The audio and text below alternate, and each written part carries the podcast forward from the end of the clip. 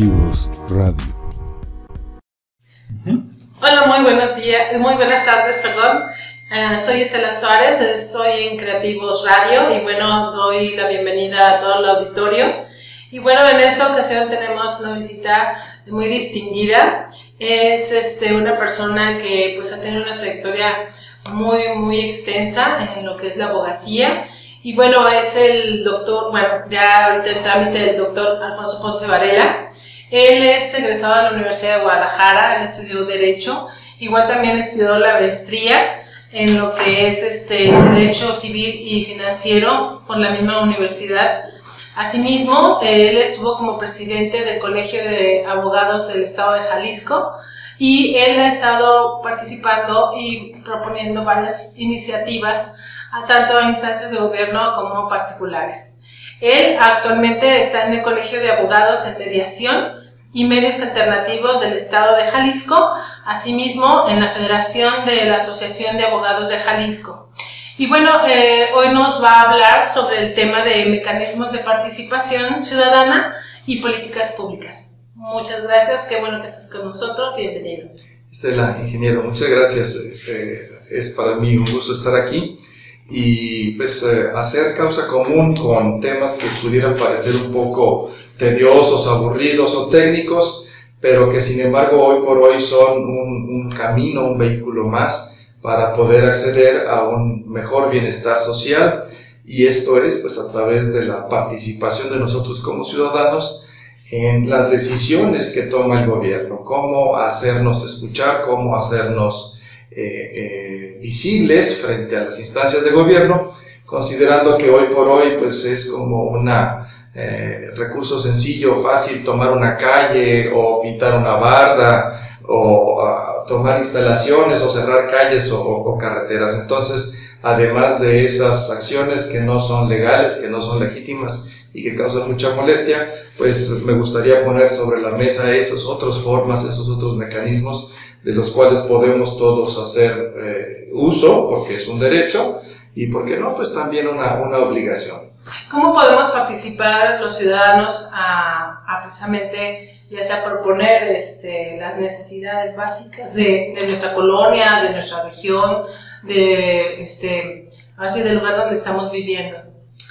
Hay muchos mecanismos de participación ciudadana que están previstos en la ley. El que casi todo mundo conocemos y en cuanto tenemos 18 años el más, el más socorrido, el más visible es el del voto, acudir a las urnas. Sin embargo, bueno, pues este, este mecanismo de participación hoy por hoy nos deja cierta sensación de impotencia y de incomodidad porque pues una vez que se elige a una persona, para un cargo público, pues no volvemos a saber nada de él y es difícil seguir un mecanismo.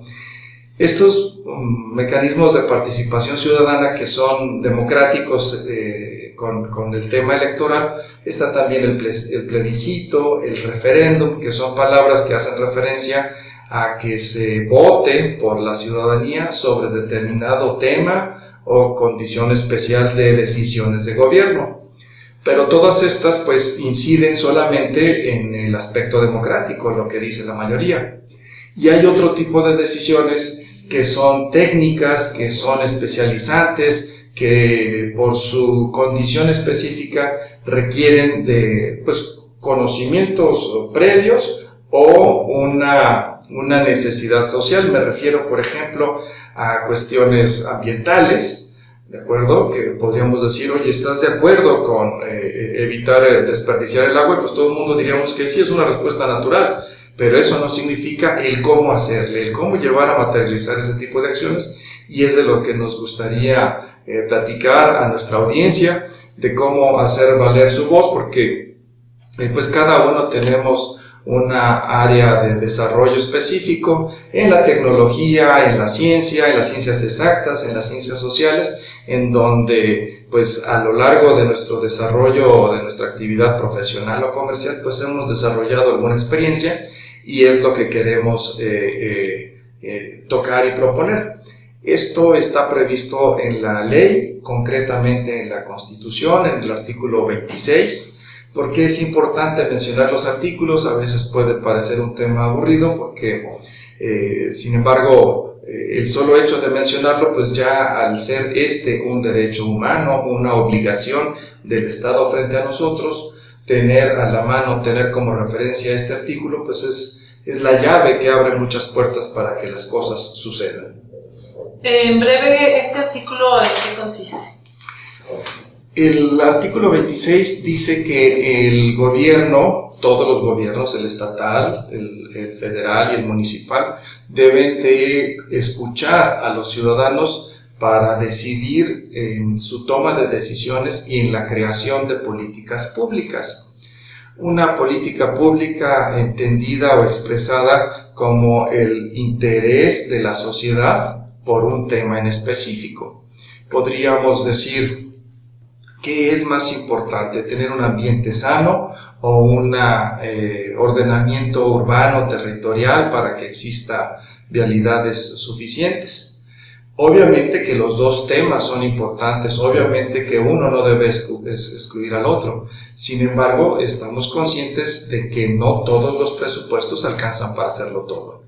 Y entonces la política pública es esa decisión que toman ciudadanos y gobiernos para escoger categorizar y priorizar cuál de esas acciones son las que tendrían el carácter prioritario. Y entonces, así pues, en la agenda actual tenemos como un clamor social el tema de la seguridad. Demandamos mucho más seguridad y pareciera ser que todo lo demás se debe de supeditar o subordinar a cumplir estos hitos.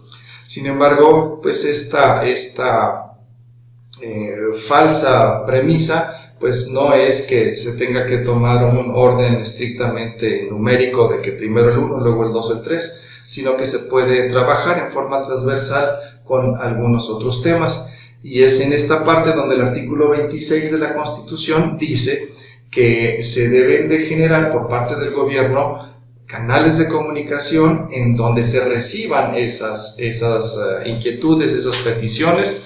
Luego el gobierno tiene que sistematizarlas, darlas a conocer a las personas y después de ello ponerlas en marcha. Al ponerlas en marcha requiere también de un eh, ejercicio de transparencia en donde el gobierno dice, miren, las personas dijeron que este es el tema importante para que a nosotros los ciudadanos nos permita dar un seguimiento, una vigilancia de si se está avanzando en ese sentido o estamos estancados o hay retroceso. Entonces, no solo es proponer la política pública, sino establecer un mecanismo de seguimiento y de vigilancia. Y por último, también establecer responsabilidades a nuestros gobernantes, a las autoridades, para en el caso de que no cumplieran, poderles exigir. ¿Hay algún tiempo determinado, algún periodo donde se inicia, no sé si es a través de encuestas con los ciudadanos o tienen que los ciudadanos acudir a ciertas eh, oficinas? Para poder eh, dar a conocer cuáles son sus prioridades y después que se haga el análisis junto con el gobierno y este, posteriormente decidir qué es primero y qué después y cuánto se va a gastar. E, es correcto lo que mencionas, Estela. Eh, hay un término, hay un plazo en la constitución de, la, de nuestro estado de Jalisco y en las de todas las entidades del país donde nos escuchen, así como en la constitución federal, se dice que eh, después de que un gobierno es electo y en cuanto toma posesión de su cargo, tienen algunos plazos. Estamos hablando para presidentes municipales de tres meses, para gobernadores y presidentes de la República en promedio seis meses.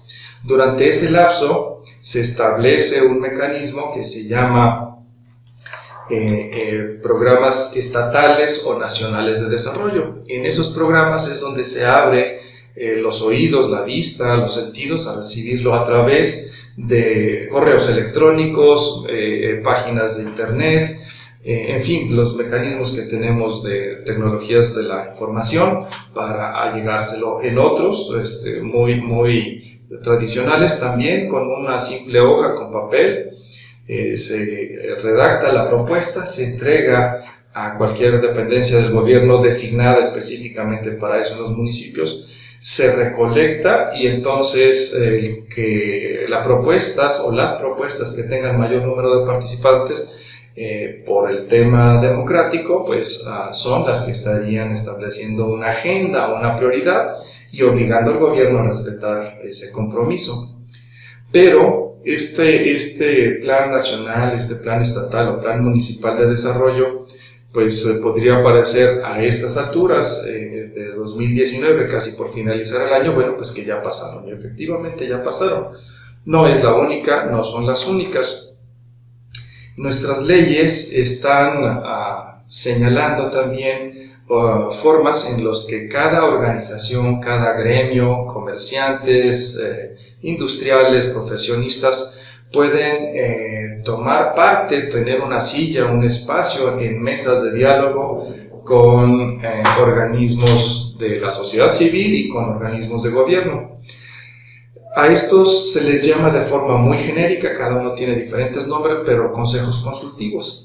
Entonces, el, el sistema intermunicipal de agua potable, el que nos hace llegar líquido a nuestros domicilios y llevarse en el drenaje y lo demás, tiene un consejo consultivo en donde los ingenieros, los especialistas en esa área, bueno, pues pueden participar y señalar. La Comisión Estatal de Derechos Humanos también tiene un consejo ciudadano. La Secretaría de Seguridad tiene un consejo de ciudadanos.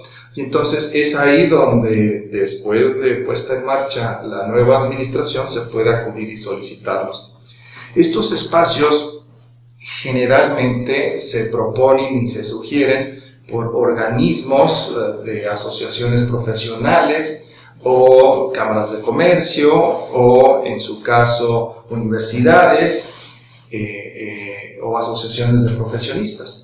Entonces, estas, estas ah, mm, órganos cúpula, esta sociedad organizada, pues son los que proponen, son los que deben estar acercándose y es ahí donde eh, iniciaríamos pues propiamente con la materia de nuestra plática, de nuestra charla, en, que pues esta sería nuestra primera ah, asignatura como ciudadanos, es decir, a qué organización pertenezco y de esta organización cómo puedo yo, junto con nuestros dirigentes de la asociación, encabezar o dirigir una petición para que sea nuestra eh, organización considerada como candidata a uno de estos organismos de participación ciudadana.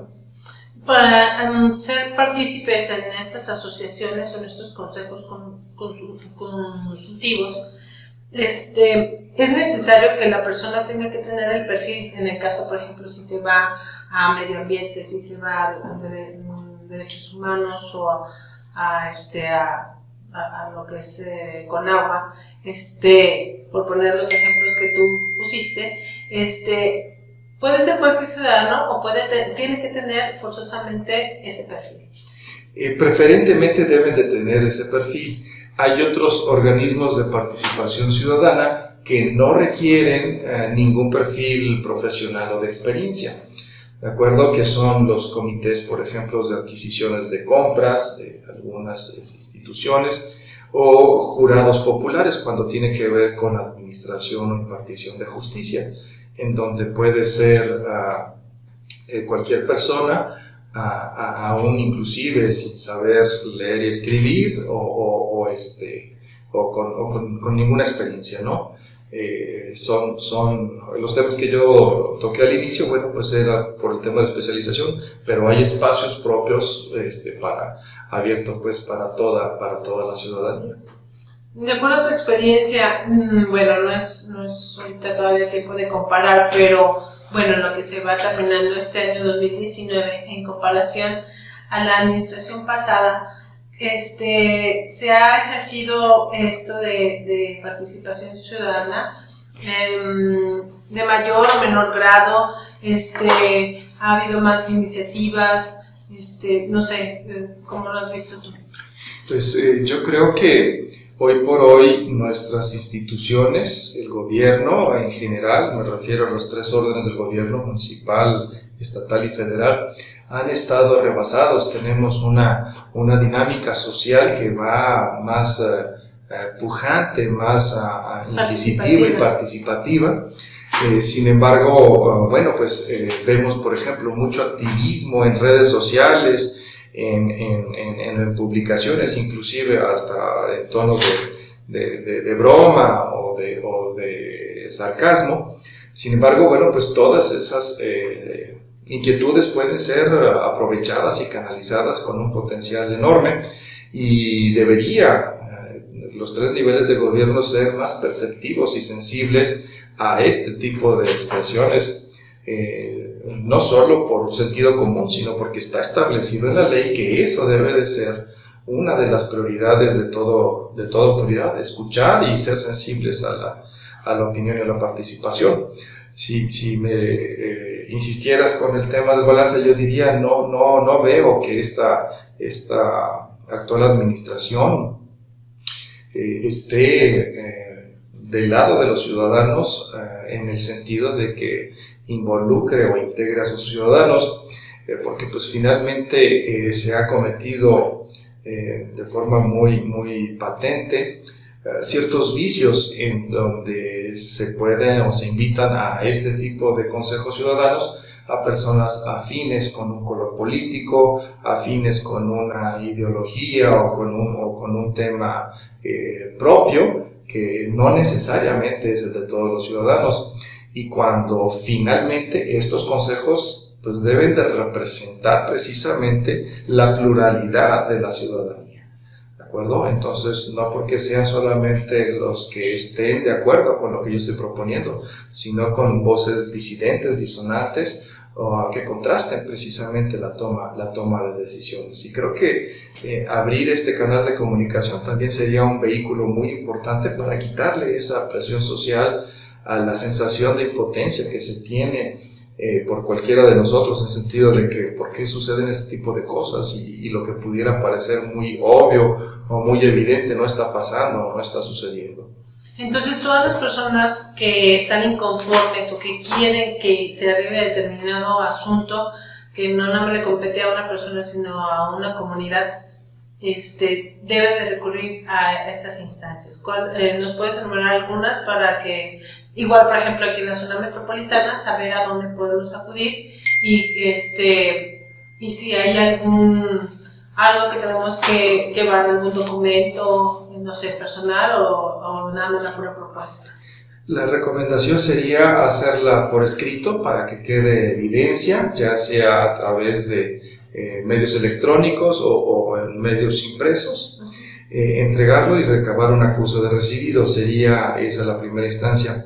Número dos, recordar la que mencionamos, hablar si pertenecemos a alguna asociación civil, algún colectivo, algún colegio de profesionistas, alguna cámara de comercio o industriales, a través de esta, de esta representación generar, generar el, el, vínculo, el canal de comunicación, es decir, dirigido a nuestra, a nuestra organización, me interesa participar, por favor solicita ese espacio para nuestra asociación. Existen también otros, otros mecanismos. El, el, el, más común, el más solicitado es el de la obligación de, o el ejercicio al derecho a la transparencia. El derecho a la información, perdón, vía transparencia. Si yo quiero involucrarme sobre un tema, pues bastaría con que le preguntara, por ejemplo, a la Fiscalía General del Estado si se trata de un tema de seguridad para decirle, ¿tienes ya constituido tu Consejo Ciudadano? Es una, es una pregunta que nos lleva a cuatro renglones y esa respuesta pues no admite más que dos, sí o no. Y si no es, bueno, pues este, instarte, por favor, convócalo y además me apunto, aquí estoy yo, ¿no? Hay algunos temas en los que la propia ley no permite que se tomen o que se discutan en consejos de participación ciudadana, pues por razones obvias. Viendo el tema de seguridad, si, si están en la integración de la policía metropolitana, por ejemplo, pues este, mientras menos gente sepa cuáles son los operativos, sería muy bueno, muy recomendable. Pero por el contrario, hay otros temas también en seguridad que tienen que ser abiertos a la ciudadanía y que no resisten eh, eh, mantenerlos eh, en, sigilo o, este, o, en la oscuridad. Por ejemplo, tenemos hoy el tema cada vez más lacerante de la desaparición de personas, ¿de acuerdo? y esta parte, pues, es la que a estas fechas podríamos ya, a través de transparencia, preguntar a las autoridades, oye, ¿cuál es el, el, perfil o el modus operandi, es decir, la forma en cómo operan estos delincuentes? Eh, ¿Qué sector de la población es el más expuesto o el que más ha sido secuestrado? ¿Qué edades? Y, este ejercicio, que aún sin estar establecido en un comité ni formalmente hecho, es información que tendría que, desde luego, socializarse y divulgarse. Eh, otro tercer tema como mecanismo de participación ciudadana son las iniciativas de ley. Acudir, acercarnos con nuestros representantes eh, populares, concretamente con los diputados, el de nuestro distrito en el que vivamos y decirle, oye, este es un tema prioritario para nuestra comunidad o para la asociación de profesionistas o para el giro de prestación de servicios o de comercio al que nos dedicamos y de ahí generar una, una, una conciencia de una acción cívica a través de un representante. Eh, también, pues obviamente no cuesta nada más que acercarse y perder el tiempo a escribirle, a, más bien invertirle el tiempo a escribirle a nuestro representante ciudadano para poder hacer esa, esa parte. Hay muchos más, podríamos pasarnos muchas horas este, comentando, pero quiero referirme a los más básicos, a los más asequibles en la oficina, en el despacho en donde yo me desempeño, estamos buscando generar eh, espacios de oportunidad estratégicos diseñados específicamente para cada agrupación, para decir, mira, estos son los otros esquemas. Y ah, entre ellos ah, mencionamos también lo que se conoce como litigio estratégico. Este litigio estratégico es llevar un asunto de importancia social y de interés general a un tribunal para que ese tribunal, a través de una resolución, genere obligaciones a través de una sentencia. Estos litigios estratégicos, si bien son eh, eh, de, orden profesional relacionado con el ejercicio del derecho, también son un mecanismo muy eficaz, muy efectivo. Eh, yo podría poner sobre la mesa el más reciente, por ejemplo, el tema de personas con síndrome autista o ah, espectro autista, en donde se puso a discusión su inclusión en los sistemas educativos. Y entonces es a través de una resolución judicial donde se toman acciones que finalmente terminan incidiendo en una nueva visión, en una nueva política pública.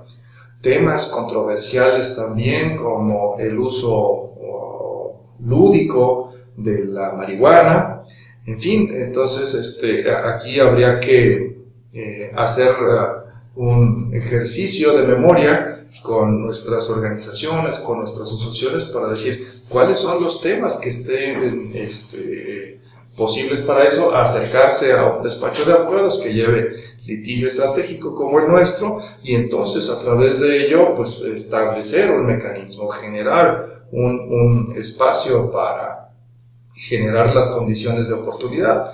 Está, por ejemplo, por citar algo que eh, está por, por, hacerse y suceder, el tema de los vertederos de basura, con Picachos en Zapopan o en Tonalá, que, que, serían unos espacios idóneos para generar acciones legales en este litigio estratégico. Muy bien, pues este, no sé, Alejandro, eh, ¿Tú qué opinas respecto a esto? ¿Crees que, que las personas debamos de, de, ir a estos consejos este, consultivos y no quedarnos callados? Digo, porque pues dicen que que se queda callado es porque está conforme con lo que está pasando, ¿no? Entonces, este, sobre todo ahorita a estas alturas, digo, mm, vamos a ver qué es lo que va a pasar en el 2020, pero este, sí es importante que esa participación, como tú dices, que se evoca a lo que son redes sociales, pudiera hacerse de una forma más, vaya, más formal, vaya redundancia, este, y que tenga como peso, ¿no?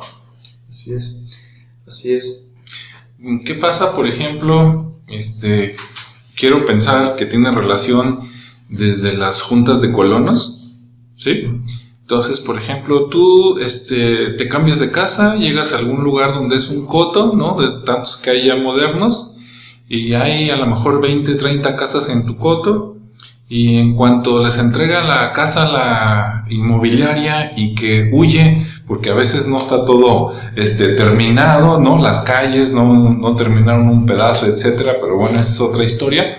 Ya se las entregaron, están los 30 inquilinos y luego resulta que la mitad no quiere pagar cuota para empezar, ¿no? Ok. Entonces, este, la mitad o a veces menos de la mitad acaba sosteniendo esos servicios, digamos, comunes este, por los demás. Ok, digo, porque me tocó a mí, ¿no? Entonces vamos a suponer que el 40% del coto está pagando el mantenimiento, la limpieza, etcétera, ¿no? Lo que más o menos le obliga a la ley. Sale. Obviamente, cuando se hacen reuniones, pues van el mismo 40%. Ese 40%, este, si va al gobierno para pedir algo, ¿no? No sé, que pongan o que quiten un tope o que necesitan luminarias o cualquier cosa, ¿le hacen caso o le dicen, ah, no, tiene que ser el 50 más 1? Así es. Generalmente ese tipo de cosas no son solamente privativas de los cotos o de las casas de habitación. Sucede en los mercados, sucede en las plazas y centros comerciales, en donde pues es una forma de organización. Existen tres, eh, cuatro, cuatro vías, cuatro vehículos. El primero de ellos es en la organización, en el acta constitutiva, en donde se configuró la creación de esta de este condominio o de esta asociación de vecinos o de esta junta de vecinos tienen diferentes figuras jurídicas y nombres. A lo mejor nos da oportunidad de dedicar un espacio pequeñito a cada uno de ellos. Es en los estatutos, es decir, en las reglas escritas, lo que se dice que si la decisión la toma uno, después de dos convocatorias o tres convocatorias, obliga a todos los demás para permitirle la gobernanza, la gobernabilidad a esta toma de decisiones. Algunos reglamentos pues son rígidos y inclusive la propia ley establece que algunos otros requieren de una mayoría, una amplia mayoría, no solo la mitad más uno, y en otros con los que estén. El tema de las cuotas generalmente se debe tomar en una asamblea, se debe de avisar que va a hacer esa sesión, esa reunión para un incremento de cuotas y en el caso de que no hubiera quórum, convocar una segunda dependiendo de cada reglamento, convocar quizás a una tercera y en la tercera se dice, pues no podemos seguir esperando ni haciendo esto indefinido y se va a tomar con los que estén presentes. Oye, que fueron dos de 40, como en el, caso que mencionabas Alejandro, bueno, pues eso ya es obligatorio, eso ya decimos los abogados, es vinculante y así debe de, así debe de hacerse. El segundo mecanismo es esa determinación que se tomó entre los colonos o con ausencia de ellos, se debe de avisarle a la autoridad. Se hace a través de eh, un notario y ese notario publica en el registro público de la propiedad, pero además hay que llevarlo a la, al a la sindicatura del municipio donde se trata para decirle, mira, estos acuerdos ya son obligatorios. Y se puede aprovechar la infraestructura de cobranza del propio ayuntamiento para que a través del proceso de ejecución de un crédito fiscal municipal pudiera inclusive hacerse este rescate. Entonces, hay muchos, hay muchos espacios, a veces nos quedamos solamente en una parte de esto y pudiera parecer que no es eficaz, que no es efectivo, pero existen los mecanismos para poder eh, darle eh, eh, certeza a ello. En el caso, por ejemplo, de lo que mencionaba Alejandro, este, se supone que ya hay una ley que es la de antirruido, que hay determinadas horas este, para este, tener mm, fiestas, etcétera, y luego ya, si los o sea, si interrumpes eh, a los vecinos, este, ya es directamente con la policía, o sea, ya, ya esa es como una ley que ya está establecida. Entonces, aquí, por ejemplo, ya no hay necesidad del administrador del coto, o sea, ya puedes ir a instancias más arriba para que esto se aplique. Eh, la respuesta sería sí. Sin embargo, como toda acción social, pues requiere también del, involucramiento de la propia asociación de colonos. Ahorita el tema de la creación de eh, esta ley y cualquier otra, que, que desde luego buscan un bien social, un bien común, estriba también en un aspecto patrimonial. El tema es que debe de existir un parámetro para saber qué ruido es precisamente el que involucre. Estamos hablando de, una medición de un aparato para los decibeles. Y yo podría señalar que muchos de nuestros municipios, muchos de nuestros ayuntamientos, pues no tienen ese equipo. Y entonces, eh, pues quedaría entonces eh, como una letra vigente, pero inaplicable en el tema de la ley. Y entonces es ahí donde como sus ciudadanos, como sociedad, podríamos incidir para decir, oye, este, vamos estableciendo este, este mecanismo para, para facilitar el aporte de estos instrumentos de medición. Tenemos también otros mecanismos de participación en las tecnologías de información. Hay una página que se llama este, change.org, en donde este espacio ciudadano a nivel mundial también genera acciones concretas.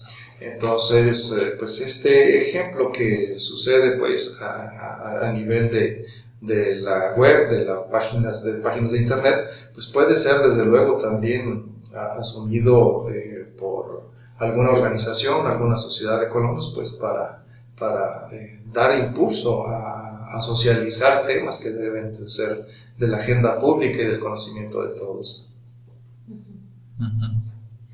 Pues listo, este, ahora sí, nombre y datos para que la gente que esté interesada te pueda encontrar y pedir asesoría.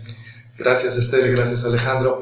Eh, eh, nosotros nos desempeñamos en el ejercicio de la profesión en un despacho que se llama Lexum, Lexum entendido como leyes con sentido humano. Buscamos que las leyes estén al servicio de los ciudadanos y de causas eh, que, sean para equilibrar y ponderar la justicia. Estamos nosotros en la calle de Amado Nervo, número 317. Esto es en la colonia Ladrón de Guevara. nos pueden encontrar en las redes sociales de Facebook como Lexum o a través de eh, Instagram como Alfonso Ponce BA Ahí, podemos estar a sus órdenes. Nuestros teléfonos son 3658-4400 o 3614-8315 y nuestra dirección de correo electrónico es ponce-asociados2 arroba yahoo.com.mx, el 2 es con número. Nuevamente nos repites, Ponce-bajo. Asociados. Asociados. Dos con número. Arroba yahoo.com.mx. Perfecto. Pues muchísimas gracias por estar con nosotros y esperamos tenerte nuevamente con nuevos temas este, que son de gran interés. Digo, tú siempre estás actualizándote y siempre estás al, al, pendiente y a la vanguardia de todo lo que eh, jurídicamente se está manejando, ¿no? Este, y también, sobre todo, pues para saber este, a qué tenemos derecho los, los ciudadanos, qué podemos hacer para solucionar los problemas que eh, día a día se presentan, así como puede ser pues, la falta de luz, de agua, este, ir a las instancias, qué procedimientos hay que hacer cuando sucede algo, este, em, cuáles son los pasos a seguir. Entonces, para nosotros es muy importante que tengamos un guía como tú que nos pueda asesorar este, la cuestión legal. Y bueno, pues estamos eh, aquí invitándote nuevamente para, para la siguiente esta entrevista. Claro que sí, con mucho gusto cuento contigo. Gracias. Gracias.